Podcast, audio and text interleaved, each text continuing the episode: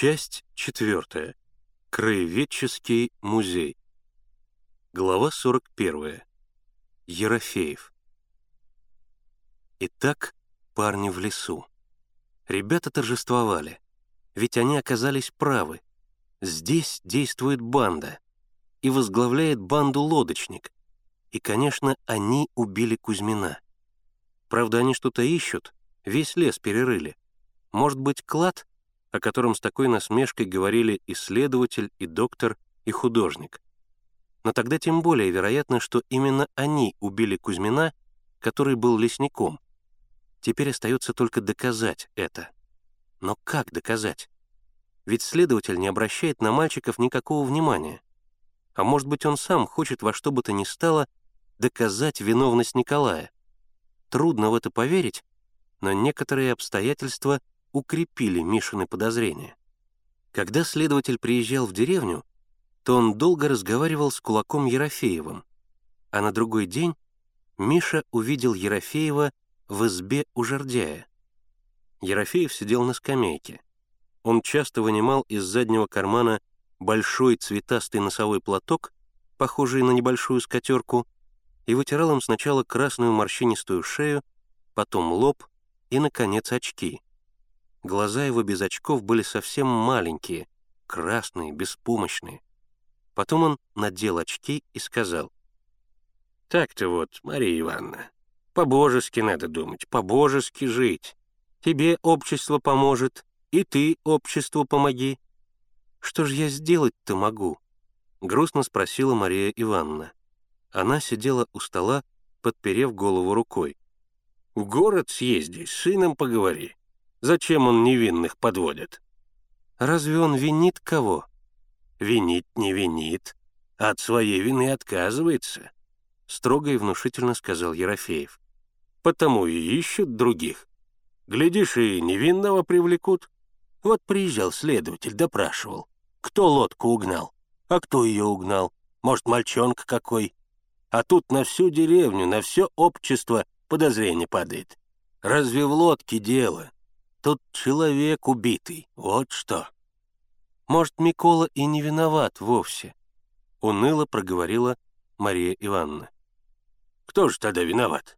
Были-то они двое. Ерофеев вздохнул. Нет, согрешил, так уж покайся. Нехорошо. Всей деревне, всему обществу неприятности. Разве можно? Ну, поспорили, в бессознательности был. Разве много ему дадут? Тем более бедняк. Советская власть к беднякам снисходительна. Через год и под амнистию попадет. «Как же можно такой грех на себя принять, ежели не убил?» — сказала Мария Ивановна. «Грех будет, если не покаяться», — сказал Ерофеев. «Невинных из-за него таскают. Следователи ездят, шарят. Конечно, никому от них не боязно, совесть у всех чистая, а все же неприятность. Нельзя так. Общество — сила. Разве можно против общества идти?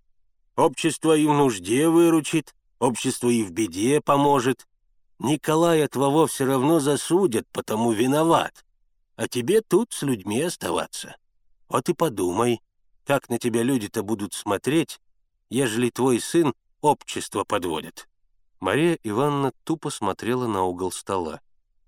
Мишу удивляло, что Ерофеев при нем так откровенно и цинично требует, чтобы Николай признался в том, в чем он не виноват. И точно угадав Мишина недоумение, Ерофеев ханжески добавил. «Конечно, если бы Николай не был виноват, тогда другой разговор. А раз виноват, признавайся. И органы судебные не надо обманывать, и следователя не надо зря водить. Люди государственные, занятые, правду им надо говорить. Не должны мы государство наше советское обманывать». Мишу передернуло от такого лицемерия. Ишь ты, о советской власти заботится. «Советская власть нас и землей наделила», — продолжал Ерофеев. Правда, слухи ходят, собираются эти земли отобрать в колонию беспризорническую. Ну да, власть не позволит. Не оставит она крестьян без земли. Здесь уже Миша не мог смолчать. «Никто у крестьян землю не отбирает», — сказал он. «Ее должны будут вернуть только те, кто незаконно владеет сотнями десятин и эксплуатирует бедняков и батраков». «Таких у нас нет, молодой человек», — елейным голоском возразил Ерофеев. «Живем мы всем обществом мирно, справедливо, по христианскому обычаю. Нет у нас ни кулаков, ни бедняков, все едины».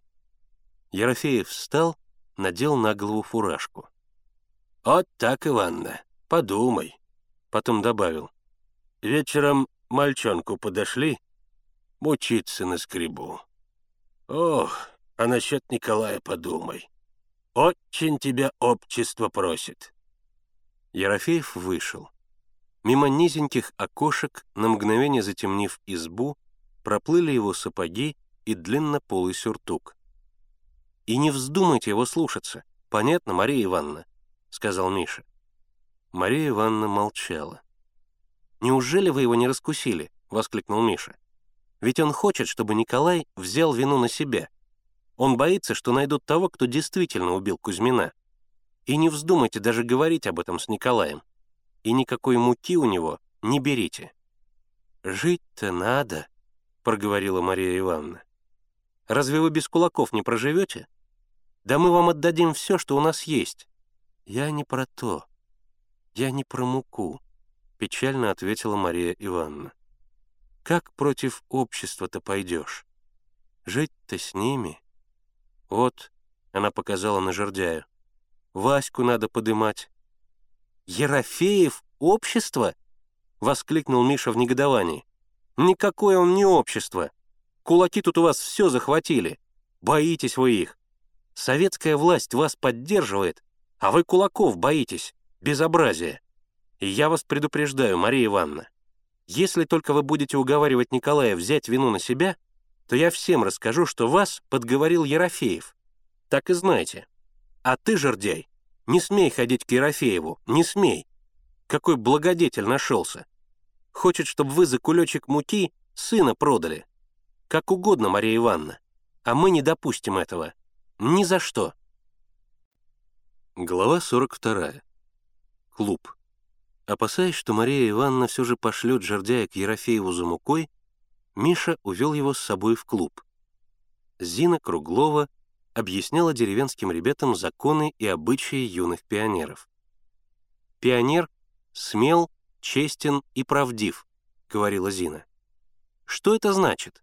Это значит, что пионер ничего и никого не боится, никогда не врет, всегда говорит только одну правду. Вот что это значит. Понятно?» Ребята молчали. «Я спрашиваю, понятно или нет?» — переспросила Зина. «А как же отца мать тоже не боятся?» — спросил Муха. «Конечно, не надо». «Выпарют», — уверенно сказал Муха. «Если вы перед родителями ни в чем не провинились, то чего вам их бояться?» «Разбираться не станут», — сказал Муха. «Выпарют и все. Поди потом доказывай». «Родителей надо не бояться, а уважать», — объяснил Славка. «Понятно?» Все молчали. «Значит, понятно?» — неуверенно проговорила Зина. «А как же, например, грозу?» — спросил Жердяй. «Или молнию? Ее тоже не боятся? А если убьет?» «Трусость и осторожность — это совсем разные вещи», — объяснила Зина. «Конечно, человек должен опасаться молнии, должен ее беречься. Для этого и делают громоотводы, а бояться не надо. От того, что будешь бояться — все равно от молнии не спасешься». «Хм, разве громоотвод поможет от молнии?» — улыбнулся Жердяй. «Конечно». «Нет». «Почему?» «А потому. Гроза — это что? Это пророк Илья ездит по небу в колеснице и гонит бесов. А бесы прячутся. И в деревья, и в зверей разных, и в людей даже прячутся. Вот Илья пророк и бьет по ним молнией, Спрятался бес в дерево, молния по дереву лупит. Спрятался бес в человека, молния в человека бьет. А чтобы бес в тебя не вселился, Молиться надо. Будешь в грозу молиться, то бес в тебя не вселится, и ты жив останешься. Больше ничем не спасешься. Поднялся страшный шум. Комсомольцы доказывали, что ни пророка Ильи, ни вообще никакого бога нет. Жердяй и Муха стояли на своем. Так каждый раз. О чем бы ни говорили, всегда переходили на бога. «Давайте потише», — навел порядок Миша. «Сейчас беседа не о боге, а о законах и обычаях юных пионеров. О боге поговорим в другой раз. А пока вам надо хорошо понять законы и обычаи. Иначе как же вы сможете вступить в пионеры?» В это время в клуб вошли Сенька Ерофеев и Акимка. Услышав последние Мишины слова, Сенька сказал, «Кто в пионеры поступает?» Он повернулся к сидевшим на скамейках ребятишкам и грозно повторил, «Кто? Покажись!» Никто не показался. Все боялись Сеньки. Только Жердяй не боялся ни Сеньки, ни Акимки. И хотя именно он не собирался вступать в пионеры, потому что верил в Бога, впрочем, после посещения Галыгинской гати эта вера изрядно поколебалась, Жердяй сказал, «А хотя бы я собираюсь, тебе какое дело?» «Только попробуй», — угрожающе проговорил Сенька. «И попробуем. У тебя не спросили», — сказал осмелевший Муха. Миша молчал. Он хотел, чтобы ребята сами дали отпор Сеньке. Пусть почувствуют свою силу, Пусть поймут, что им всем вместе нечего бояться ни Сеньки, ни Акимки. Иначе зимой организованный здесь отряд развалится. Сенька и Акимка его разгонят. «Поговорите!» Но уж такой угрозы ребята допустить не могли. Генка подошел к Сеньке и встал против него. «Ты чего кулаками размахался? А ну катись отсюда!» «Но-но, поосторожней!» нагло и трусливо ответил Сенька. «Катись! Подумаешь, какой хозяин нашелся! Ваш, что ли, этот клуб? Собственный? Вот как наверну!» И поднял кулак. «Наверни, наверни!» — сказал Генка, наступая на Сеньку. «Наверни, попробуй!» Ребята повскакали со своих мест. Сенька затравленно осмотрелся по сторонам. А Кимка бочком отходил к дверям и уже стоял там, готовый при первой опасности улизнуть. «Что же не наворачиваешь?» — говорил Генка, продолжая наступать на Ерофеева. Он вошел в азарт и лез в драку. Наконец-то он рассчитается за яйцо, разбитое на его голове. Но драки здесь, в клубе, нельзя было допускать. Миша встал между ними. «Знаешь что, Ерофеев, тебе здесь не нравится? Уходи. Не мешай другим. И имей в виду, никто тебя не боится. Нас много, а ты один. И со всеми ты не справишься». Сенька обвел всех злобным взглядом, повернулся и пошел к выходу, сопровождаемый веселым смехом и улюлюканьем всех деревенских ребят. Поражение всесильного Ерофеева было для них неожиданным и приятным событием. В дверях Сенька оглянулся и опять погрозил всем кулаком. Раздался новый взрыв хохота. Тогда в бессильной ярости Сенька опустил кулак прямо на шею Акимки. «А меня за что?» — жалобно спросил Акимка. Глава 43. Борьба разгорается. Сенька и Акимка были с позором изгнаны из клуба. А на следующий день в бывшем помещичьем саду кто-то сломал четыре яблони. Ребята этих яблонь и в глаза не видели но явился председатель с двумя крестьянами, пригласил Мишу в сад, показал ему сломанные яблони и мрачно спросил. «Твоих, ребят, работа?» «Нет», — твердо ответил Миша. «Никто из ребят не мог этого сделать». «Кто же их сломал?» «Не знаю». «Кроме ваших ребят некому», — сказал председатель. «Разве вы видали кого постороннего?» Но никого постороннего Миша не видел. «То-то и оно», — сказал председатель. «Не было здесь посторонних, и не могло быть. Значит, ваши ребята и сломали». «Нет», — закричал Миша. «Никогда они не будут ломать деревья». Председатель покачал головой. «Ведь вот, сломали». Миша немедленно созвал сбор отряда, рассказал о поломанных деревьях и строго спросил, кто это сделал. Ответом ему было общее недоуменное молчание. Миша пытливо всматривался в лица, но ни на одном не уловил и тени смущения. Да ему и без того было ясно, что никто деревьев не ломал, да и не мог сломать. Кто решится на такой подлый поступок? Почему же их в этом обвиняют? Через несколько дней Миша понял, почему. В уездной газете одна за другой появились три заметки. Первая называлась «Хороши клубные устроители», вторая — «Прекратить уничтожение народного добра», третья — «Разве так помогают старшим». Все они были подписаны неким Шило. Смысл этих заметок заключался в том, что комсомолец Миша Поляков несерьезно относится к своим обязанностям, распустил пионеров, превратил отряд в банду хулиганов. Вместо того, чтобы помочь крестьянам деревни Карагаева устроить клуб, Миша связался с местным алкоголиком, выбросил на ветер общественные деньги и испортил клуб. Ребята ломают фруктовые деревья в усадьбе, которая является народным достоянием. Комсомолец Миша Поляков не хочет помогать местным органам власти. Пример тому — случай с борками. И у него установились подозрительные связи с семьей лица, обвиняемого в уголовном преступлении. Это был неожиданный удар. Ребята были подавлены. Как их опозорили.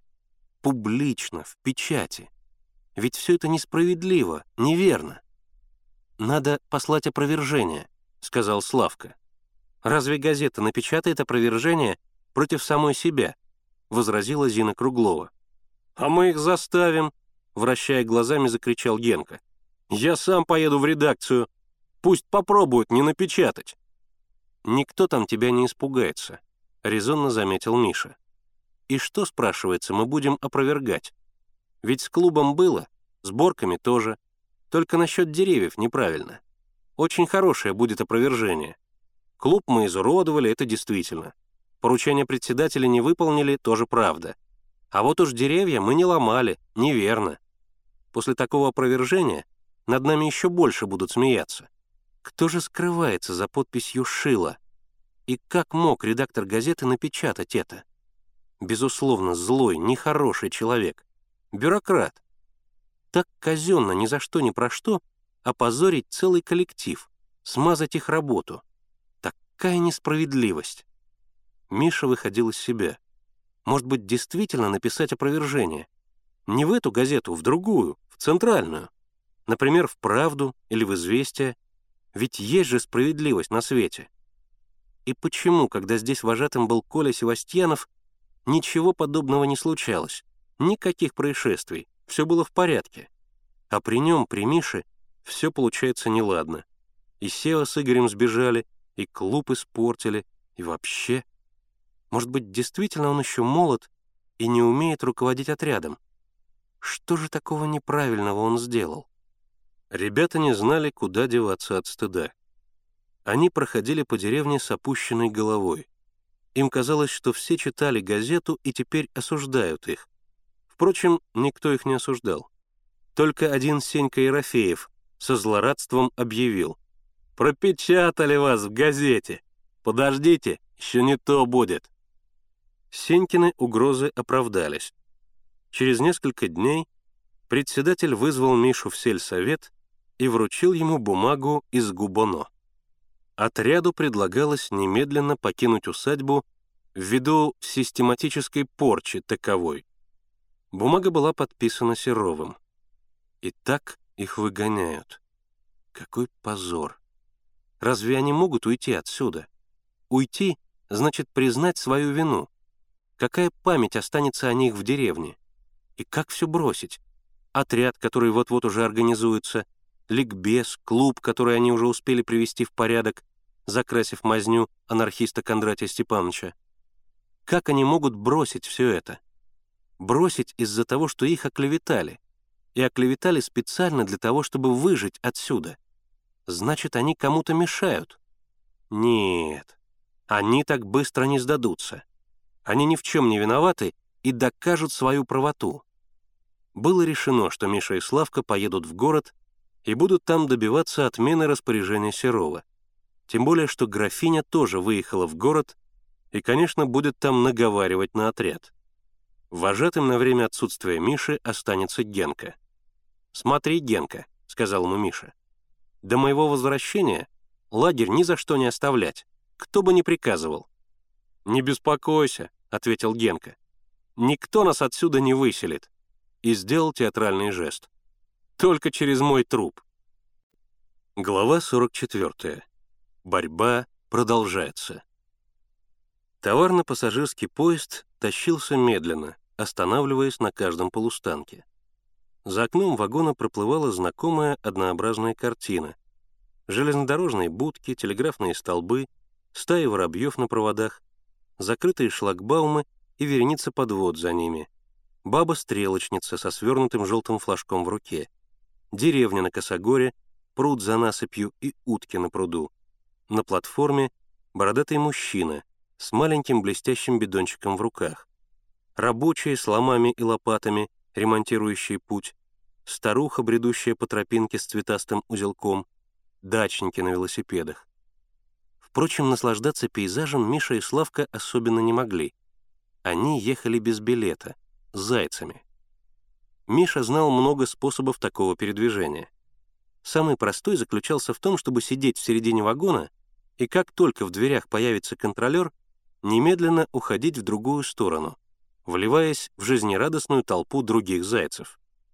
Но за последнее время контролеры изловчились и входили вдвоем с разных концов вагона — Поэтому Миша ездил теперь по самому сложному способу. Во время движения поезда он стоял на площадке. Как только поезд подходил к остановке, он соскакивал на платформу, смотрел, куда садятся контролеры, и действовал в зависимости от этого. Сначала по вагонам уходил в другой конец поезда. Затем на следующей остановке слезал, по платформе перебегал в тот вагон, где контролеры уже проверили билеты, и спокойно ехал дальше. Он так навострился, что, увидев контролеров, мог с точностью до одной минуты предсказать, когда они появятся в том или ином вагоне. Таким способом они со Славкой добирались до города. Славка не то чтобы трусил, но он был щепетильный и стеснительный мальчик. Ему казалось, что все понимают, что он заяц, и ему было стыдно перед другими пассажирами. Мише тоже было стыдно. Но, как всегда, он подвел теоретическую базу. «Конечно, нехорошо ездить зайцем», — говорил он. «Но зайцы — явление восстановительного периода. Вот когда страна наша разбогатеет, то никто не будет ездить без билетов. Если все так будут рассуждать, то никто не будет покупать билетов. А ведь железные дороги на хозрасчете», — возражал Славка.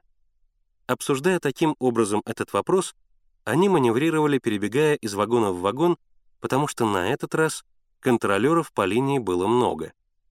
Перебегали они до тех пор, пока одно обстоятельство не привлекло их внимание. Они увидели графиню. Вагон был набит битком. Только на верхнем ярусе люди лежали. На второй полке они сидели, свесив ноги в лицо тем, кто сидел на нижней. Было жарко и душно. Графиня, притиснутая в угол, клевала носом.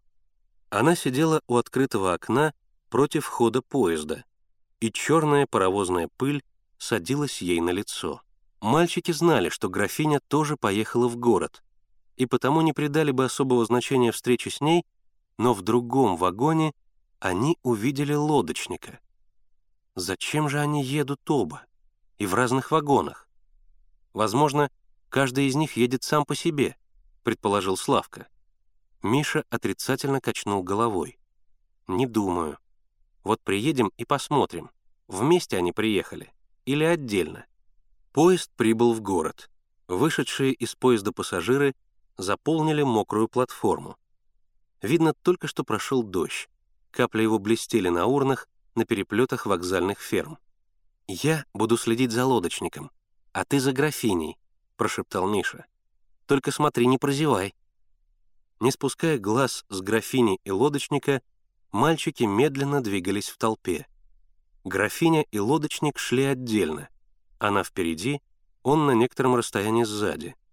Поэтому мальчики хорошо видели лодочника, а графиня то появлялась, то снова исчезала в толпе. Вот и привокзальная площадь, оживленная на то короткое время, когда на нее выплескивается поток прибывших пассажиров. Извозчики на высоких неуклюжих пролетках, зазывающие седаков. Когда такая пролетка трогается по булыжной мостовой, то ее черный, откидной, похожий на гармошку вверх, прыгает и трясется. Разносчики фруктовой с большими бутылями, в которых плещется обыкновенная водопроводная вода, подкрашенная дешевым сиропом. Лоточники с лотками на груди. Беспризорники, последние из магикан, растянувшиеся в тени вокзала в ленивых позах, но зорко поглядывающие на вещи пассажиров. Графиня исчезла. Но лодочника мальчики не упустили. Он пошел по улице. Мальчики на некотором расстоянии за ним. И когда они шли за ним, то снова увидели шедшую впереди графиню. Вскоре мальчики убедились, что лодочник не просто шел за графиней, а следил за ней. Он держался от нее на солидном расстоянии, прижимаясь к стенам, очень ловко скрываясь за идущими впереди прохожими. Когда графиня задержалась на углу, пропуская длинный обоз, то лодочник тоже остановился, даже спрятался за крыльцом дома и сделал вид, что скручивает папиросу. Мальчики едва успели укрыться за газетным киоском. Так шли они некоторое время. Лодочник за графиней, мальчики за лодочником, пока все не пришли на улицу, где помещался краеведческий музей и где Миша уже был с Борисом Сергеевичем. Это была тихая пустынная улица. Спрятавшись за углом, мальчики видели, как графиня вошла в музей, как, притаившись за выступом стены, следил за ней лодочник. Потом лодочник перешел улицу и улегся на траве на небольшой лужайке в тени дерева. Мальчики некоторое время постояли за своим укрытием. Затем выбрались в боковую улицу и начали совещаться, как им действовать дальше. «Кто знает, сколько времени графиня пробудет в музее», — говорил рассудительный Славка. «Может быть, до вечера. Что же, так и будем здесь стоять? Ведь у нас есть более серьезное дело. Надо идти». Но Миша не согласился. Упустить такой случай. Если бы графиня пришла сюда одна, другое дело. Хочет посмотреть на имущество усадьбы. Понятно. Но почему лодочник следит за ней? Ее верный слуга и сообщник. Тут что-то есть. И очень важное. «Я к Серову пойду один», — сказал Миша. «А ты оставайся здесь и постарайся узнать, зачем графиня пошла в музей и почему лодочник за ней следит». «Но», — попытался возразить Славка, «давай, давай», — сказал Миша. «Все выясни. И жди меня здесь. Я скоро вернусь». Глава 45. Опять у Серова. Вот и серое здание Губано. Миша с волнением посмотрел на него. Что же скажет Серов? Хорошо бы встретить здесь Бориса Сергеевича, директора детдома. Вот кто бы их поддержал. Уж он-то не дал бы выгнать отряд. Ну ладно, если здесь ничего не выйдет, то Миша пойдет... Куда же он пойдет? Конечно, в губком комсомола. А если там не помогут, то в губком партии. Вот куда он пойдет. Серов встретил Мишу как старого знакомого. Он замахал руками, сокрушенно закачал головой. «Знаю, знаю. Про все ваши несчастья знаю. Кое-какое дело потушил. Могло быть хуже». Миша остолбенел. «Какое дело? Тут против вас такое поднялось?» Серов крутнул головой, махнул рукой. «Такое! Хотели в Москву писать. А я говорю, бывает, бывает. Ребята молодые, неопытные. Вот и не поладили с местным населением. Что же казнить их? Перейдут на другое место, и дело с концом. Ну, почему мы должны перейти на другое место?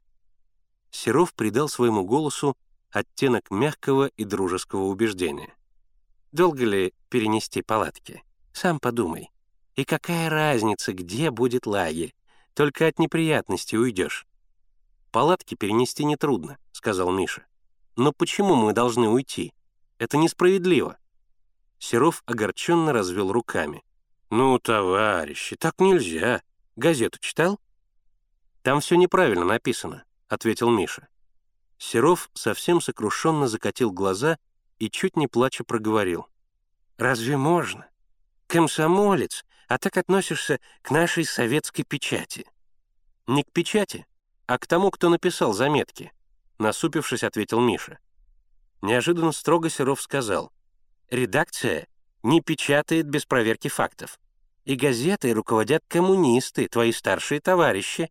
Извольте их уважать». Сильный довод, особенно для Миши. И все же он не мог уступить. «Все это неправильно и несправедливо», — сказал он.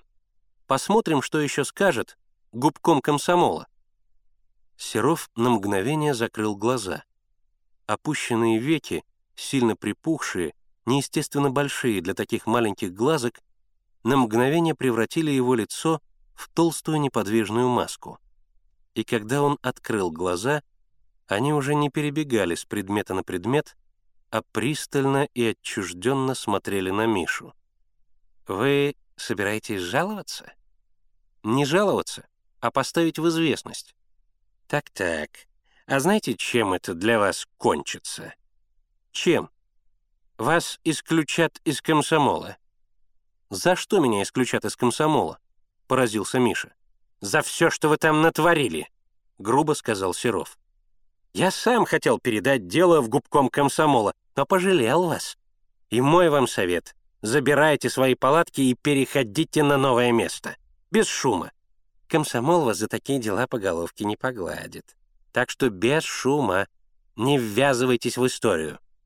«Я комсомолец», — ответил Миша и от комсомола никуда не прячусь, и всегда готов держать ответ. «Виновных в порубке яблонь должны привлечь к ответственности», — пригрозил Серов. «И привлекут.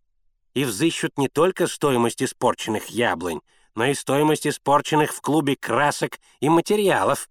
Приятно вам будет, если об этом узнают в школе, в комсомольской организации. Так что, повторяю, самое правильное — уйти без шума и скандала вовремя смыться. Понятно?» Серов добавил, что история с побегом Игоря и Севы тоже выглядит не слишком красиво. Что за вожатый, у которого пионеры разбегаются. Разбегаются и попадают в дела об убийстве, воруют лодки, и неизвестно еще, просто ли стащили лодку или за этим кроется нечто более серьезное. Да-да, у него создалось впечатление, что дело вовсе не так просто, как хотят его представить, ведь мальчики-то у него жили, вот что получается, молодой человек. Вот какой клубок, и надо подумать. Миша только начинает жизнь, и не следует на пороге жизни пятнать себя таким делом. Самое выгодное для Миши — вовремя уйти. Опустив голову, Миша слушал Серова. В его передаче все звучало ужасно. Как же так получилось? И ведь Серову могут поверить. А тут еще эти заметки — какое пятно ляжет на отряд. «Договорились?» — спросил в заключение Серов, заглядывая Мише в лицо. И в его голосе Миша услышал желание получить утвердительный ответ. «Я подумаю». «Очень хорошо», — удовлетворенно сказал Серов, кладя обе ладони на стол. «Губерния наша большая, везде есть место. Надо побольше путешествовать, изучать родной край. Сегодня вернешься в лагерь, а завтра рано утром и подымайтесь». Миша вышел от Серова. Противоречивые чувства обуревали его. Как быть? Как поступить? Серов плохой человек, ясно. Никаких дружеских чувств к Мише он не испытывает, а заинтересован в том, чтобы отряд ушел из Карагаева. Но ведь его скорее послушают, чем Мишу. Даже Борис Сергеевич, директор детдома, не может с ним справиться, не может отобрать усадьбу. И Серову ничего не стоит доказать в губкоме комсомола, что ребята во всем неправы. Он сумеет очень ловко использовать их ошибки, действительные и мнимые. И это может кончиться большими неприятностями для отряда. Что же делать? Вернуться в лагерь, поднять ребят и уйти подальше от усадьбы? Все бросить? И клуб, и деревенских ребят, и ликбез, где люди уже читают по складам. Оставить на произвол судьбы Николая Рыбалина, Жердяя и его мать? И ничем не помочь Борису Сергеевичу в организации труд коммуны?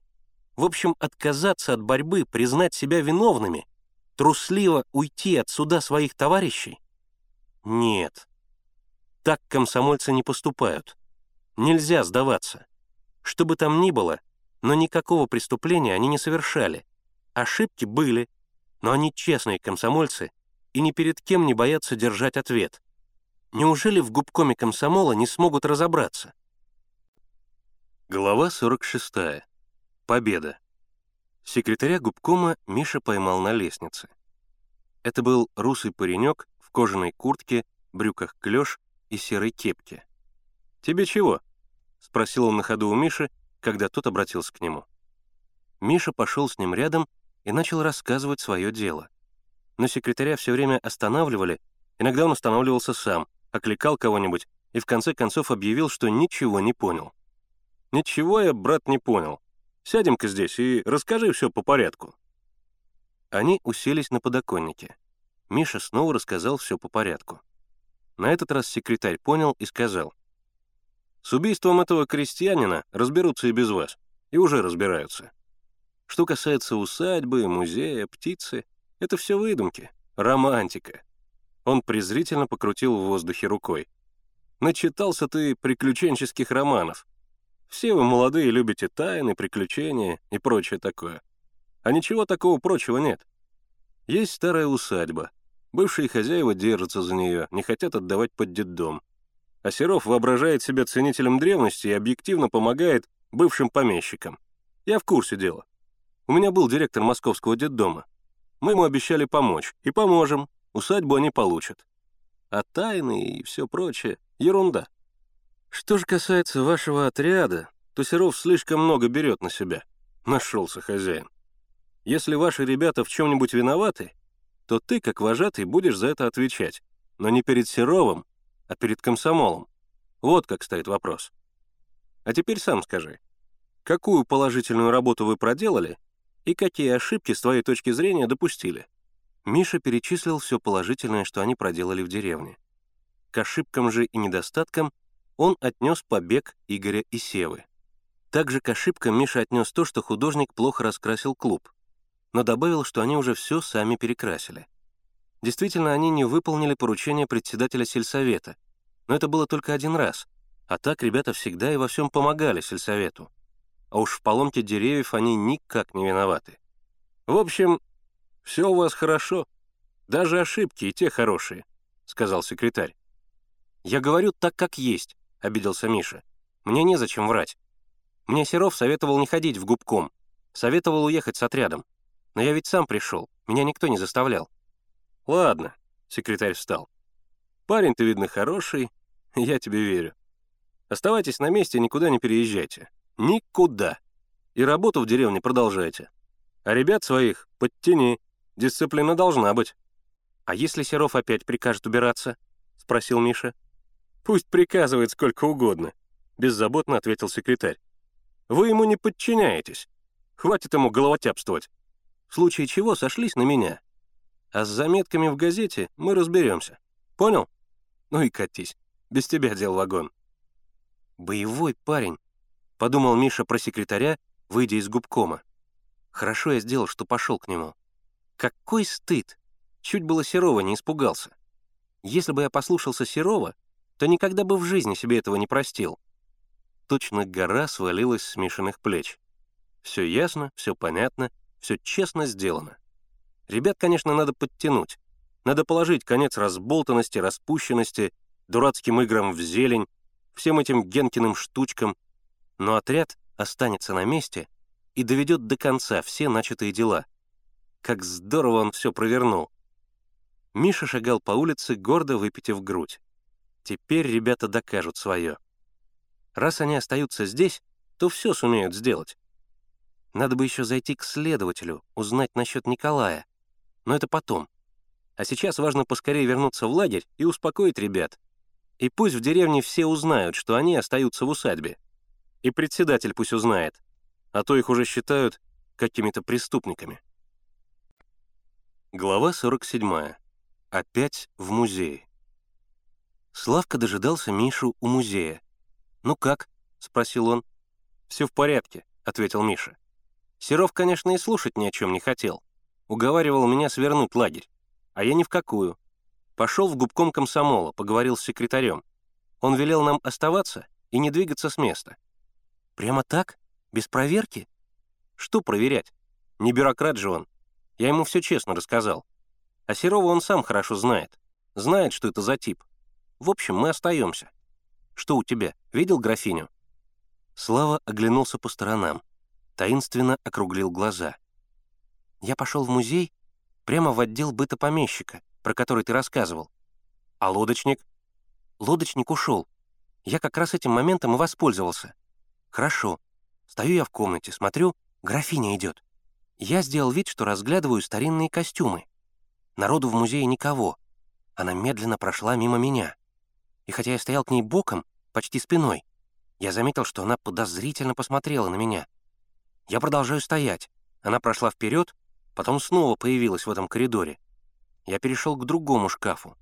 Она опять посмотрела, очень нетерпеливо и подозрительно, и прошла. Я ей мешал.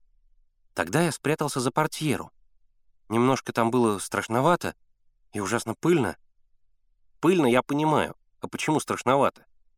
А вдруг бы старуха проверила, нет ли кого за портьерой? Ну и что, съела бы? Ну, конечно бы не съела, но неудобно. А кроме того, я боялся чихнуть. Пыль страшная, а когда боишься чихнуть, то обязательно чихнешь. Так вот, стою я за портьерой и в щелочку все вижу. Старуха опять возвращается, смотрит, нет ли кого, и остается. Сначала она сделала вид, что рассматривает шкафы, а потом подошла к канату, ну, знаешь, который отгораживает обстановку. Знаю, знаю. Она подняла канат и подошла к бронзовой птице. Что она там делала, я не видел. Она стояла ко мне спиной и загораживала птицу. И пробыла возле нее, ну, буквально минуту. Мне, естественно, показалось, что она пробыла очень долго, но на самом деле не больше минуты. Потом вышла обратно, повесила канат на место и ушла. «Теперь ясно», — решительно сказал Миша. «В бронзовой птице тайник. Вот что в бронзовой птице». «И знаешь», — продолжал Славка, «там висит таблица «Генеалогия графов», и видно, что они были в родстве с Демидовыми. «Сейчас это не важно», — сказал Миша. «Не Демидовы. Сейчас главное — тайник. Пошли». «Куда?» «В музей. Посмотрим еще раз бронзовую птицу». Мальчики вошли в музей и медленно, небрежно, так, чтобы их ни в чем не заподозрил служитель, прошли сквозь анфиладу комнат. Всегда, когда делаешь что-либо тайно, кажется, что тебя подозревают. Так и сейчас. Мише казалось, что служитель уселся на стуле у входа нарочно, чтобы следить за ними. Дожидаясь, пока он уйдет, мальчики рассматривали экспонаты. Сторож дремал на своем табурете. Он клевал носом и через равные промежутки времени встряхивал головой. Наконец сторож встряхнулся окончательно, сонными глазами посмотрел по сторонам, поднялся и побрел по комнатам. Славка стоял в коридоре, готовый предупредить Мишу о малейшей опасности. Миша прошел вглубь отделения, решительно снял канат. Как вдруг Славка подал ему знак. Миша быстро повесил канат обратно и отвернулся к стене, делая вид, что рассматривает картинки, изображающие быт помещиков XVIII столетия. Подошли две девицы студенческого вида, в очках, коротко подстриженные. Вскидывая глаза на развешанные на стенах экспонаты, они что-то записывали в записные книжки, не обращая на мальчиков никакого внимания. Пришлось ждать, пока они пройдут коридор и завернут за угол. Наконец, они исчезли. Миша снова взялся за канат, но появился сторож. Он шел, шаркая огромными рваными валенками, и меланхолически смахивал тряпкой пыль со всего, что попадалось ему на пути. А так как шел он по коридору, никуда не сворачивая, то на его пути мало что попадалось. Мальчики опять сделали вид, что внимательно рассматривают экспонаты. Для конспирации Миша рассказывал Славке о крестьянской реформе 1861 года. Весной он писал о ней домашнюю работу, но многое позабыл, и его речь представляла набор следующих слов. Надел, выкуп, Столыпин, дореформенная Россия, послереформенная Россия, компенсация, отруба, община, эксплуатация. Произносил он эти слова очень громко, и сторож попросил его объяснять потише. Наконец, сторож прошаркал за угол. Славка стал на свой пост. Миша поднял канат, подошел к бронзовой птице и начал ее ощупывать, отыскивая тайник. Но никаких признаков тайника он не нашел. Тогда он стал потихоньку трогать то голову птицы, то ее крылья, шею, лапы, пытаясь установить, что в ней отворачивается или открывается. Но ничего не открывалось и не отворачивалось. Миша крутил, дергал, нажимал, ничего не получалось. Тогда он попробовал приподнять ее, может быть, тайник в подставке. Но птица оказалась наглухо приделанной к подставке. Раздался звонок. Музей закрывался. Миша лихорадочно дергал птицу, но безрезультатно. Славка опять сделал предупреждающий знак. Миша едва успел выскочить за канат. Шли девицы. Когда они прошли, Миша снова поднял канат, но Славка опять подал знак. Да и Миша сам услышал шаркающие шаги сторожа. «Закрывается», — сказал сторож и встал, ожидая, пока мальчики выйдут. Им ничего не оставалось, как направиться к выходу. Охая и вздыхая, сторож закрыл за ними дверь. Глава 48. Снова лодочник. На улице уже темнело. Тяжелый выпал денек. Но зато сколько сделано. Отстояли лагерь — раз. Установили, что лодочник следит за графиней — два. Обнаружили, что старуха пользуется бронзовой птицей в музее как тайником.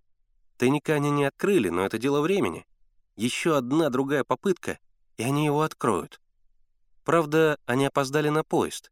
Вечерний уже ушел, придется дожидаться утреннего. Но это мелочь, ведь лето. Они могут переночевать под любым кустом. Оживленно обсуждая события сегодняшнего дня, мальчики дошли до угла и остановились. Миша предложил пойти в городской парк и переночевать там на скамейках. «Неудобно», — возразил Славка. «Ведь мы не бродяги. Что ты предлагаешь? Переночевать на вокзале. Во-первых, там противно, а во-вторых, не пустят. А если тебе не хочется в парке, то пойдем к собору. Возле него садик, мы и переспим». «Ладно», — согласился Славка. Мальчики повернулись и застыли на месте. Перед ними стоял лодочник. «Ба!» — сказал лодочник, улыбаясь своей противной улыбкой. «Привет старым знакомым».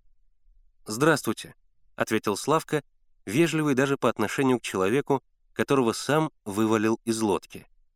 Миша промолчал, из-под лобья поглядывая на лодочника. «Гуляли?» Продолжая улыбаться, спросил лодочник. «А вам какое дело?» — огрызнулся Миша. Лодочник неодобрительно качнул головой. «Ай-яй-яй! Зачем так грубо? Вижу земляки, как не подойти? Или вы обижаетесь на меня?» «Ни на что мы не обижаемся», — проворчал Миша. А я думал, обижаетесь.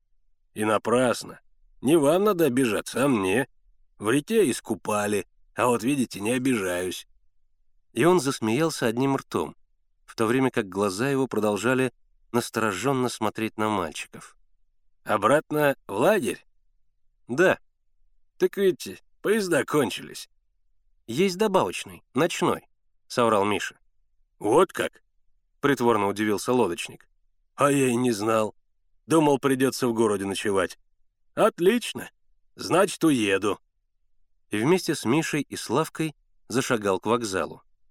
Мальчики не знали, как от него избавиться. Но кроме вокзала им некуда было идти, а ночного поезда нет. Да они все равно не поехали бы с лодочником. Шагай с ним ночью по лесу от полустанка к лагерю, еще зарежет по дороге. Тускло освещенный вокзал был пуст. Только несколько пассажиров дремали на деревянных скамейках с высокими спинками, придерживая во сне руками узлы, мешки, чемоданы.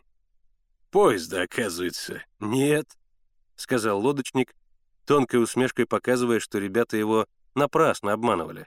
Он хорошо знал, что поезда не будет. «Значит, нет», — невозмутимо ответил Миша, усаживаясь на скамейке. Рядом с ним сел и Славка. «Что-то надо придумать», — сделанной озабоченностью проговорил лодочник. «Вот что. Здесь поблизости живут мои знакомые. Пойдемте. Они с удовольствием пустят нас переночевать. «Нам и здесь хорошо», — решительно ответил Миша. Лодочник убеждал их пойти с ним, то суля сытный ужин и мягкую постель, то угрожая тем, что все равно в 12 часов вокзал закроют, и им придется ночевать на улице. Но мальчики отказались на отрез, и было ясно, что они не сдвинутся с места. Лодочник без них тоже не уходил. Часы пробили 9, потом 10, 11. Дмитрий Петрович расспрашивал их об отряде, о лагере, но мальчики, привалившись к жестким деревянным спинкам сидений, дремали или делали вид, что дремлют. Изредка грохотали на путях скорые поезда и товарные составы. За большими окнами на платформе мелькали красные и зеленые огоньки, качались белые огни ручных фонарей. Слышались резкие свистки кондукторов, им отвечали протяжные гудки паровозов. В 12 часов служитель в черном неуклюжем пальто обошел зал, встряхивая за плечо дремлющих пассажиров и предлагая им очистить зал. Но никто не поднялся с места. А милиционер отвернулся в сторону, делая вид, что это его не касается. Так прошло несколько томительных часов. Сквозь дремоту мальчики чувствовали на себе неусыпный взгляд лодочника.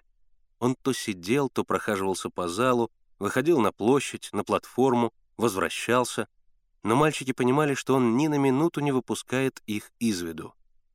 Часы еще не показывали четырех, а уже за окном начало быстро светлеть. Сразу стали видны люди на платформе, смазчики, весовщики. Вокзал постепенно заполнялся пассажирами. Рабочий поезд, которым мальчики могли доехать до своей станции, отходил в 6 часов. Впрочем, они не собирались уезжать. Охота им ехать вместе с лодочником. Через час будет еще поезд они и уедут. Часовая стрелка приближалась к шести. Лодочник становился все беспокойнее. Скрытый высокой спинкой сидений, он следил за входной дверью, иногда вставал и через окно смотрел на привокзальную площадь. «Графиню дожидается», — тихо сказал Славка. «Точно», — подтвердил Миша. Появилась графиня. Она пересекла зал и вышла на платформу. Лодочник незаметно последовал за ней наверное, чтобы увидеть, в какой вагон она сядет. Вскоре лодочник вернулся. «Поехали, ребята. Есть у вас обратные билеты?» «Они нам не нужны», — ответил Миша. «Зайцы!» — рассмеялся лодочник. Раздался первый звонок. «Мы не едем. У нас дела», — сказал Славка. Лодочник нахмурился и с подлобья посмотрел на ребят. «Как это не едете? Почему?» «Не едем и все», — сказал Миша. И вообще, какое ваше дело? Чего вы к нам пристали? Вам нужно? И поезжайте». Лодочник стоял с нахмуренным лицом. Раздался второй звонок. «Дело ваше!» Лодочник повернулся и пошел на перрон. Глава 49. Полезный больной.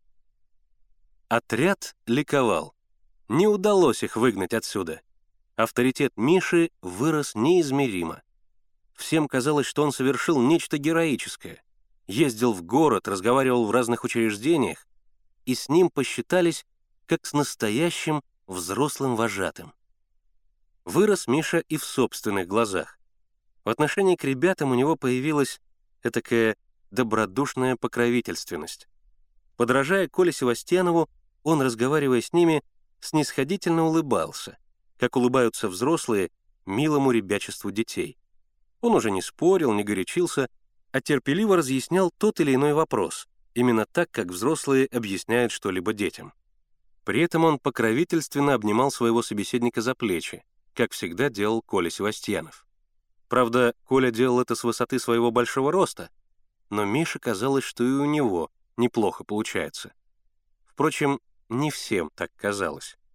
Зина Круглова отозвала в лес Генку и Славку и с тревогой сказала — «Ребята, вы заметили, что с Мишей делается?» Генка и Славка поникли головами. Они заметили, что делается с Мишей. «Он задается. Строит из себя большого начальника», — сказал Генка. «У него появились элементы вождизма», — добавил Славка. «Но ведь он может оторваться от коллектива», — с ужасом проговорила Зина. «Очень даже просто», — подтвердил Генка. «Вождизм всегда приводит к отрыву от коллектива», — изрек Славка. «Надо что-то делать», — в страшном волнении сказала Зина. «Мы не можем допустить, чтобы он на наших глазах погиб для общего дела. Его надо спасти». Ребята задумались. Спасти, конечно, надо. Но как? «Может быть, поговорить с ним?» — предложил Славка. «Объяснить ему, куда он катится». Генка отрицательно замотал головой.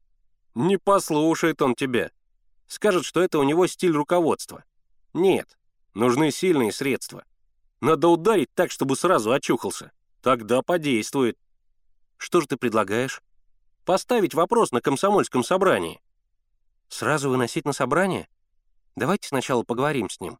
А уж если не исправится, Тогда вынесем на собрание». Так ребята и решили. Но Миша ничего не знал об их разговоре и продолжал вести себя по-прежнему. Со взрослыми он держался степенно, с сознанием собственного достоинства. Правда, и председатель сельсовета, и крестьяне не знали о его разговоре с секретарем губкома комсомола. Но то, что Миша не подчинился приказу Серова, а Серов не настаивал на своем распоряжении — свидетельствовало, что за отрядом стоит какая-то сила, и выселить отряд отсюда не так просто. И в отряде дела шли как нельзя лучше. Происшествий почти никаких. Только вот Сева расхворался самым серьезным образом. У него болела голова, першила в горле. Ему было трудно глотать и даже дышать. Термометр показывал 39,9 градуса. Бяшка, известный знаток медицины, его мать служила в амбулатории няней, Велел Севе открыть рот, посмотрел и объявил, что у Севы ангина. «Краснота, и вообще все распухло», — сказал Бяшка. «У тебя гланды вырезали?» Сева отрицательно закачал головой. «Может быть, тебе маленькому вырезали, а ты забыл?» Но Сева категорически отрицал это обстоятельство. Бяшка снова посмотрел ему в рот и объявил, что миндалины действительно на месте, но сильно распухли, и их необходимо удалить. «В медицине существует два направления», — сказал Бяшка. «Одно за удаление миндалин, другое за прижигание. Я сторонник первого». Севу укрыли несколькими одеялами, дали горячего чая с добавочной конфетой и начали думать, что делать дальше. В таком состоянии вести Севу в Москву опасно. До больницы не дойдет. Лошадь председатель теперь не даст. И Миша решил послать доктору записку с просьбой приехать в лагерь ведь ездит он к тяжелобольным, и лошадь в больнице есть. Доктор приехал на маленьких открытых дрожках. В них была запряжена огромная лошадь, настоящий московский ломовой битюк. Доктор, высокий, толстый, со своей взлохмаченной бородой и в пенсне с перекинутой за ухо черной ниткой, выглядел верхом на дрожках очень смешно. Казалось, что он двигается вслед за битюгом, только держась за вожжи, и зажал между ног крохотные дрожки. Доктор сказал, что у Севы ангина. Бяшка обвел всех гордым взглядом. Ему надо удалить миндалины. Бяшка с еще большей гордостью посмотрел на всех. Но, — добавил доктор, — пока Сева не выздоровеет, операцию делать нельзя. Он должен принимать лекарства, и его необходимо перевести из палатки в дом. «В какой же дом его положить?» — недоумевал Миша. «Его дом в Москве». «Неужели никто из крестьян не согласится подержать его у себя несколько дней», — сказал доктор. «Впрочем, почему бы не положить его в барском доме? До сих пор, кажется, пустует». «Разве она позволит?» — возразил Миша. «Кто она?» «Ну, хозяйка, экономка». «Хм...» — доктор нахмурился. «Идем со мной». Когда они шли по аллее, Миша посмотрел на окна мезонина. Ставни за бронзовой птицей были открыты. Значит, графиня дома. Но сам дом, как всегда, казался необитаемым. Потому как доктор уверенно шел по аллее и решительно поднялся на ступеньки веранды, было видно, что он хорошо знает и дом, и усадьбу. Но Миша был убежден, что из этой затеи ничего не выйдет. Старуха предъявит охранную грамоту и дело с концом. Предстоящая встреча с графиней интересовала Мишу. Ему казалось невероятным, что сейчас вот они откроют дверь таинственного дома и войдут в него. Только поднялись они на веранду, как дверь открылась, и появилась старуха. Она поджидала их в своей обычной позе, закрыв глаза, высоко подняв голову, отчего ее длинный крючковатый нос казался еще длиннее. Потом она открыла глаза. Миша знал, что она сейчас спросит «Что вам угодно?». Графиня действительно открыла рот и проговорила «Что?», но в это мгновение она посмотрела на доктора и, сразу смешавшись, замолчала. В глазах ее мелькнуло смятение. Не договорив фразы, она снова закрыла глаза. Некоторое время все стояли молча. Потом доктор сказал — Софья Павловна, у этих молодых путешественников заболел мальчик, ангиной. Лежать ему в палатке нельзя. Прошу приютить его дня на 3-4. А больница? — спросила старуха после некоторого молчания, по-прежнему не открывая глаз. «Больница на ремонте». «Кто же за ним будет ухаживать?» — спросила старуха. И Миша удивился тому, что она произносит самые обыкновенные человеческие слова, и что ее зовут просто Софья Павловна. «Кто-нибудь из них?» — доктор кивнул на Мишу. «Я тоже буду наведываться». Старуха помолчала, потом опять закрыла глаза. «Вы считаете возможным являться в этот дом?» «Я исполняю свой долг», — спокойно ответил доктор. «Хорошо», — после некоторого молчания проговорила старуха. Когда привезут мальчика? Сейчас привезут. В людской ему будет приготовлено место. Но прошу никуда, кроме людской, не ходить. Ваше право, — ответил доктор. Старуха повернулась и исчезла в доме. Глава 50. Людская. Севу на носилках принесли к помещичьему дому. Дверь в людскую была открыта. Это означало разрешение войти. Ребята вошли. Людская представляла собой большое, очень низкое помещение. Если подтянуться на носках, то рукой можно достать до потолка, срубленного из старых, почерневших от времени бревен, ровно стесанных, со множеством продольных трещин.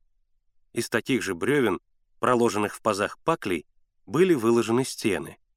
Все здесь старое, черное, прокопченное, Стол, длинный, узкий, опирающийся на расшатанные козлы, тянулся вдоль одной стены.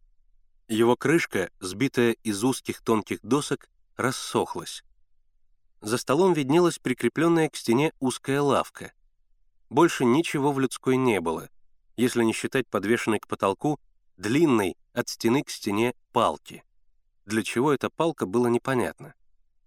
Низкая широкая дверь с облупившейся краской соединяла людскую с остальным домом.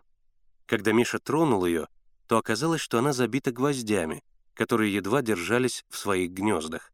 Если нажать посильнее, то они вылетят. Ребята деятельно принялись за устройство госпиталя, как перекрестил людскую бяшка. Выгребли мусор, все тщательно вымыли и вытерли, промыли окна, набросали на лавку еловых веток и уложили там севу. Чтобы не было столкновений со старухой, Миша запретил ребятам ходить по усадьбе и вообще запретил приходить к Севе кому бы то ни было, кроме дежурных. Но сам он приходил сюда несколько раз. Должен же он знать состояние Севы. И его интересовал дом. Он подходил к двери и прислушивался. Мертвая тишина стояла за ней. Иногда Мише казалось, что за дверью тоже кто-то стоит и прислушивается, что делается в людской. Почему ему так казалось, он и сам не знал. Уж слишком напряженной была тишина за дверью, слишком таинственен был дом. Когда Миша тронул дверь, пробуя, крепко ли держится она, ему казалось, что за стеной кто-то следит за ним. Он оставил дверь в покое. На следующий день старуха уехала в город. Опять будет жаловаться Серову. И, конечно, Серов снова попытается их отсюда выжить а Мише очень не хотелось выселяться. Находясь в доме, можно кое-что узнать. Надо во что бы то ни стало задержаться здесь. Конечно, хорошо, если Сева скорее выздоровеет, но если он выздоровеет, то ребят отсюда выгонят. И когда Миша спрашивал у Севы, как тот себя чувствует, то хотел услышать в ответ что-нибудь успокаивающее по части здоровья и в то же время обнадеживающее в том смысле, что Сева еще здесь полежит. Но утром Сева сказал, что чувствует себя лучше, а к вечеру объявил, что ему надоело лежать, и завтра он встанет. Только попробуй», — пригрозил ему Миша. «Ты встанешь, когда разрешит врач, а он скоро не разрешит. После ангины надо вылежать, иначе будет осложнение». С какой же тревогой смотрел Миша на градусник. Как быстро падает температура. Вчера было 39,9, а сегодня утром 36,7. Хорошо хоть к вечеру опять поднялась до 37,2. «Видишь, какая у тебя нестойкая температура», — сказал он Севе. «Это самое опасное, когда нестойкая температура. Правда, Бяшка?» Бяшке очень нравилось, что у него есть в подчинении госпиталь, и он подтвердил, что нестойкая температура самая опасная.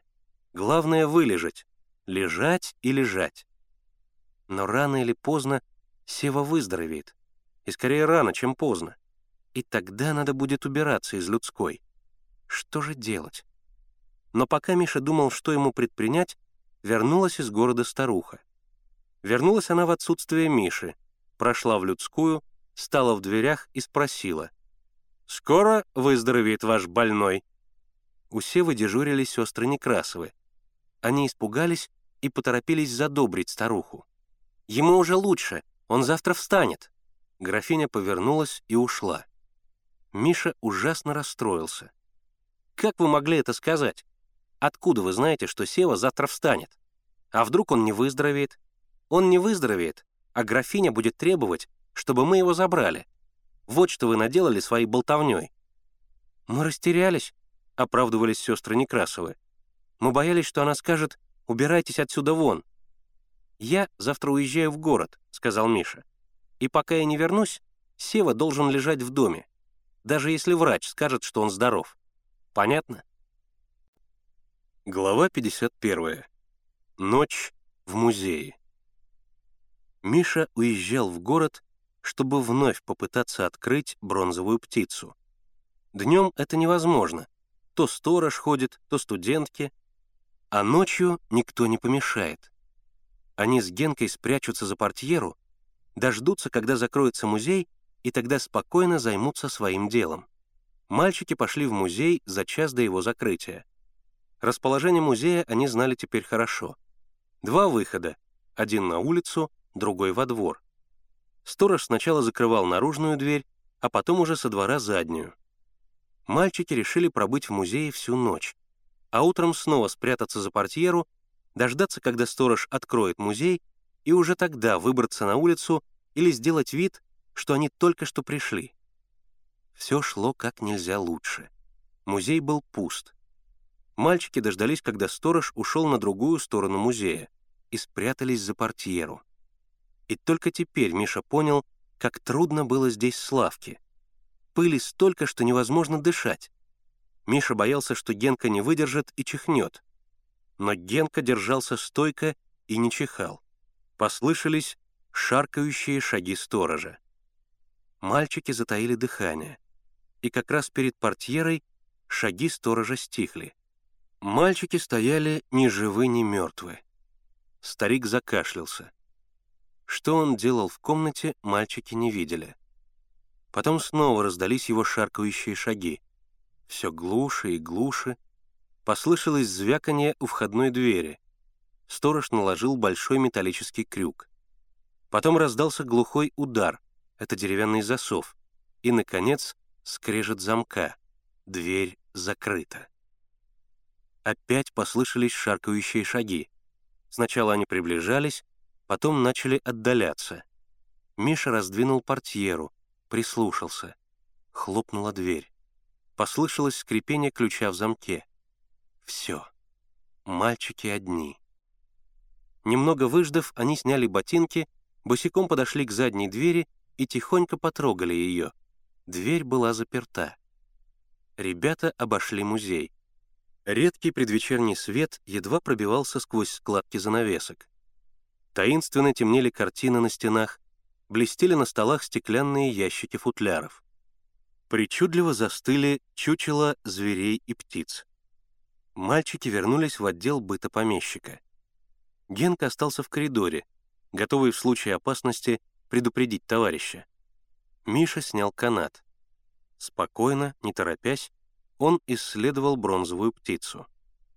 Прежде всего Миша тщательно, сантиметр за сантиметром ощупал ее, ища какую-нибудь скважину или дырочку. Может быть, она открывается ключом? Но ни одного отверстия он не нашел. Под его пальцами была шероховатая бронза, и больше ничего.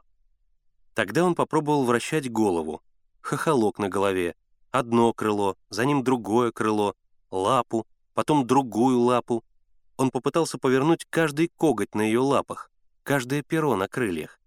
Ничего не вращалось, не открывалось, не двигалось с места. Волнение охватило Мишу. Неужели они ничего не узнают? Неужели напрасно остались здесь на всю ночь? Прятались, рисковали. Главное, ничего не видно. Зажечь карманный фонарик?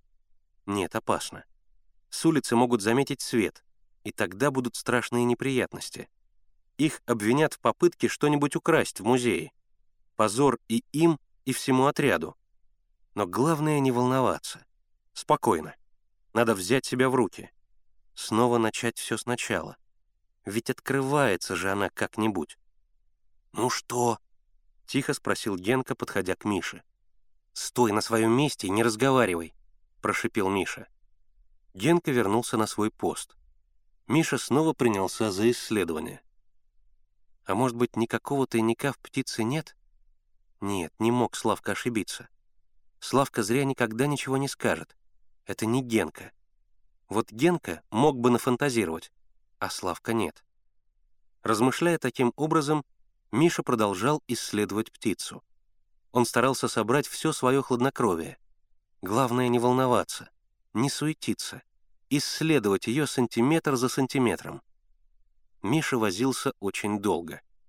Генка уже несколько раз подходил и просил дать попробовать ему. «Вот увидишь, Миша!» — нетерпеливо шептал он. «Я в раз найду!» Миша прогонял его, но в конце концов уступил. Предоставив Генке искать тайник, он сам стал на его пост. «Только смотри осторожно», — предупредил он, «а то сломаешь, и тогда все пропало». «Не беспокойся», — проворчал в ответ Генка. Хотя Генка сопел изо всех сил, тяжело дышал и поминутно бормотал «Ага, вот-вот, есть, нащупал», он тоже ничего не нашел. Опять взялся Миша. И опять безрезультатно. Уже первая полоска рассвета легла на пол. Миша посмотрел на свои огромные часы. Пять часов утра, а музей открывается в девять. Они снова начали лихорадочно искать. Теперь они взялись за подставку, небольшую круглую колонну из цветного камня. К ее вершине наглухо была прикреплена птица. Но колонна была совершенно гладкой. Они осторожно наклонили ее, и под колонной ничего не было. Возможно, Славка ошибся, и дело вовсе не в птице, а в чем-нибудь другом. Мальчики тщательно осмотрели стол, кресло, все предметы, которые были в комнате. Только шкафы они не могли исследовать, шкафы были заперты. Но поиски не дали никаких результатов. Миша посмотрел на часы. Половина девятого. В девять откроют музей. Сторож может прийти каждую минуту. Даже странно, почему он не приходит, ведь надо убрать помещение. Мальчики проверили, не осталось ли каких-нибудь следов их поисков, и снова спрятались за портьеру, ожидая прихода сторожа. Глава 52. Вторая ночь в музее. Прислушиваясь к скрипу дверей, мальчики стояли в своем укрытии. Но все было тихо. Миша снова посмотрел на часы. Ровно девять. Что же это значит? Миша поминутно смотрел на часы. Стрелка, хотя и медленно, но неуклонно двигалась вперед. Вот уже четверть десятого. Вот уже половина десятого. В чем же дело? Ведь на табличке у входа в музей ясно написано «Музей открыт с 9 до 7. Перерыв на обед с 2 до 3. Ежедневно, кроме и вдруг Миша оторопело посмотрел на Генку. «Генка, какой сегодня день?» «Как какой? Понедельник». «Это вчера, когда мы приехали сюда, был понедельник». «Правда? Значит, сегодня вторник». «Вторник», — повторил Миша. «Но ведь во вторник музей закрыт». «Почему?» «Ведь на табличке написано «Закрыт по вторникам». «Вот так штука», — протянул Генка. «Вляпались!» «Черт возьми, как же я этого не учел?» — сокрушался Миша. «Ведь я знал, что во вторник музей закрыт. Но мы поехали в понедельник, и у меня совершенно вылетело из головы, что мы здесь останемся до вторника. Как я не сообразил. Вот дурак, честное слово. Все потому, что ты делаешь и решаешь один. Никогда ни с кем не советуешься», — сказал Генка. Случай казался ему прекрасным поводом для того, чтобы начать с Мишей серьезный разговор о его отрыве от коллектива. «Нашел время мораль читать», — рассердился Миша. «Что вы все мораль читаете? Славка, Зина, теперь ты». «А они уже с тобой говорили?» — удивился Генка. «Говорили, но не в этом дело. Надо выбраться отсюда». «Ах, какой я дурак!» Они тихонько вышли из своего укрытия и отправились к задней двери. Она была заперта. Мальчики прислушались. Со двора доносились оживленные крики, смех. Видно, там играли ребятишки. Затем они пошли к входной двери, отодвинули засов и сняли большой металлический крюк. Дверь не открывалась. Она была заперта на замок, а ключ у сторожа. Значит, через дверь им не выбраться. Мальчики задвинули засов, набросили крюк и вернулись в комнаты. Оставалась единственная возможность — окна. Но окна выходили на улицу, и между рамами была проложена металлическая сетка. Потянулись томительные часы. Тревожная бессонная ночь и голод совершенно измучили ребят. Миша еще кое-как держался, а Генка, присев на пол, дремал, уткнув голову в колени. Тогда Миша решил, что они будут спать по очереди. Сначала Генка, потом он. Генка тут же завалился на диван и уснул. Миша ходил по музею. Гнетущая тишина, спертый воздух одурманивали его. Но он мужественно боролся со сном. Он ходил, не переставая, боясь присесть хотя бы на секунду. Немного его развлек отдел фауны. Чучело зверей и птиц, под которыми рядом с русскими названиями стояли мудреные латинские. Насекомые и букашки за стеклом. Мышь полевая, мышь домашняя. И зачем? Мышь полевая еще туда-сюда. Но мышь домашняя. Кто ее не видел? Прошло два часа. Мише хотелось спать. Но он не будил Генку. Если Генка не выспится, то обязательно заснет на дежурстве. И еще добрых два часа Миша ходил как в тумане. Наконец он разбудил Генку. Тот долго подтягивался, никак не мог сообразить, где он и что с ним. «Через два часа разбуди меня», — сказал ему Миша. «А главное, не засыпай. Если уж очень захочешь спать, то лучше разбуди меня, понял?» «Ни о чем не беспокойся», — зевая и потягиваясь, ответил Генка. Миша лег на диван и тут же заснул. Он проснулся сам. Было уже темно. Миша посмотрел на свой будильник. Что такое? Он проспал восемь часов. Миша вскочил. Где же Генка? Разыскивая его, Миша прошелся по коридору, затем по другому, обошел все комнаты. Генки не было. Куда он делся? Не мог же он уйти? На всякий случай Миша осмотрел обе двери. Они, как и прежде, были заперты. Куда же девался Генка? Миша стал волноваться. Может быть, он завалился куда-нибудь и спит? Миша обшарил все углы. Генки нигде не было. Миша стоял совершенно растерянный, как вдруг услышал храп.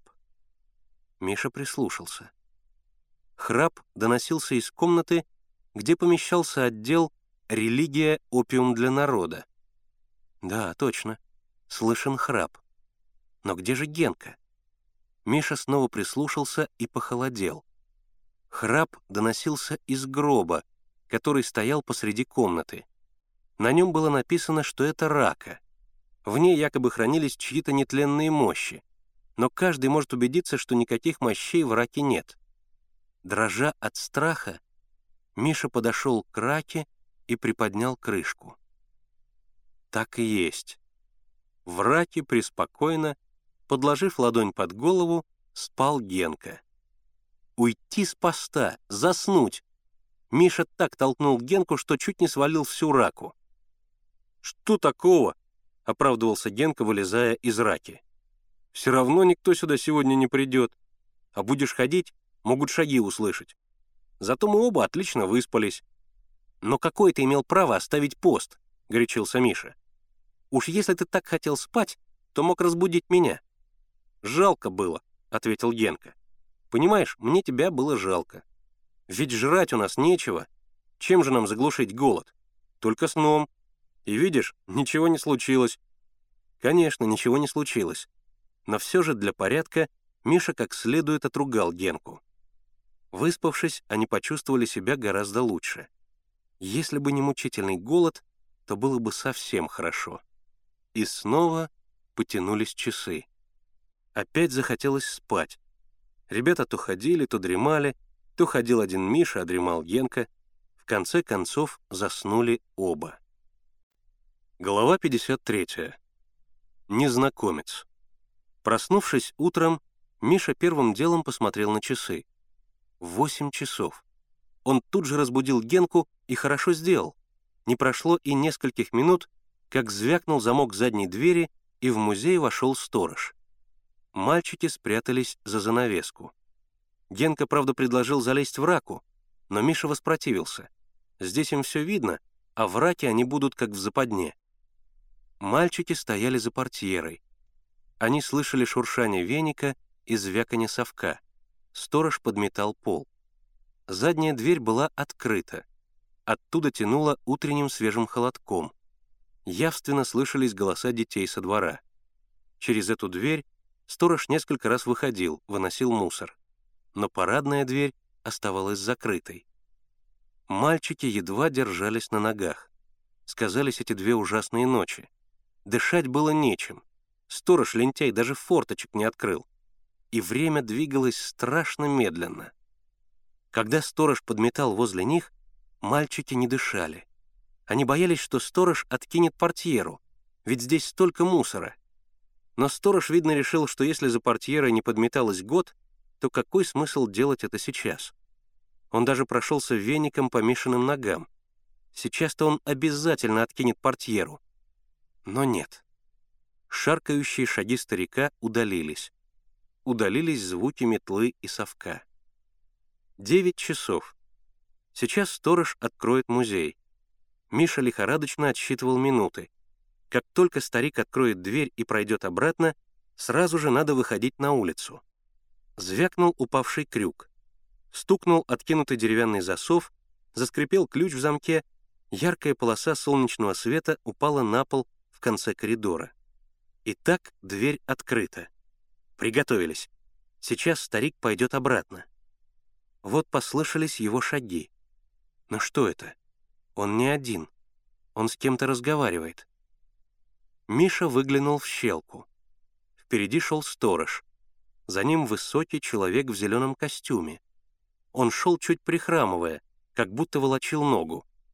Шли они по направлению к отделу быта помещика — туда, где за портьерой прятались Миша и Генка. Сторож и человек в зеленом остановились против портьеры. «Рисовать будете?» — спросил сторож. «Немного», — ответил человек в зеленом костюме, вынимая из кармана блокнот и карандаш. «Прикажете стульчик?» «Спасибо, не беспокойся. Иди по своим делам». Сторож прошаркал дальше незнакомец быстро водил карандашом по раскрытому блокноту. Это был мужчина лет 35-40, гладко выбритый, с туго приглаженными рыжеватыми блестящими волосами, подтянутый, в зеленом костюме и белом крахмальном воротнике. Шаги старика стихли. И тут случилось самое неожиданное. Незнакомец положил блокнот в карман, снял канат, подошел к птице поднял ее голову, вложил туда маленькую записку, закрыл, повесил канат, вернулся на прежнее место и снова начал рисовать. Он проделал все это очень быстро, но Миша заметил, что незнакомец поднял голову птицы левой рукой. Двумя же пальцами правой он нажимал в это время на глаза птицы. Вот почему она открылась. Потом незнакомец положил блокнот в карман и пошел за стариком послышались их приближающиеся голоса. Мимо мальчиков они прошли к выходу. «Всего хорошего. Счастливо оставаться», — сказал незнакомец, пожимая сторожу руку и, видимо, что-то кладя в нее. Старик изогнулся в подобострастном поклоне и, продолжая низко кланяться, проговорил «Благодарю, благодарю, и вам счастливого». Старик опять прошаркал по коридору. Как только он зашел за угол, мальчики вышли из своего убежища, тихо прошли к входной двери, потом, делая вид, что только вошли, стукнули ею и, громко разговаривая, направились обратно к комнате. Появился сторож, подозрительно посмотрел на мальчиков. «Опять пришли?» «В субботу не успели все закончить», — ответил Миша. «В этот зал только и ходят, только и ходят», — покачал головой старик. «Теперь все изучают помещичий быт», — объяснил Миша. «Вот и ходят сюда». «И помещиков-то давно нет, а все интересуются. Видно, жизнь-то ихняя поавантажней была», — сказал старик и поплелся дальше. «Старорежимный старикашка», — прошептал ему вслед Генка. Сторож скрылся за поворотом. Миша приподнял канат, подошел к птице и, подражая незнакомцу, левой рукой взялся за голову птицы, а двумя пальцами правой руки нажал ей на глаза. Птица не открылась. Миша нажал сильнее, и вдруг голова птицы открылась. В углублении лежала записка. Миша схватил ее и прочитал. Всего три слова.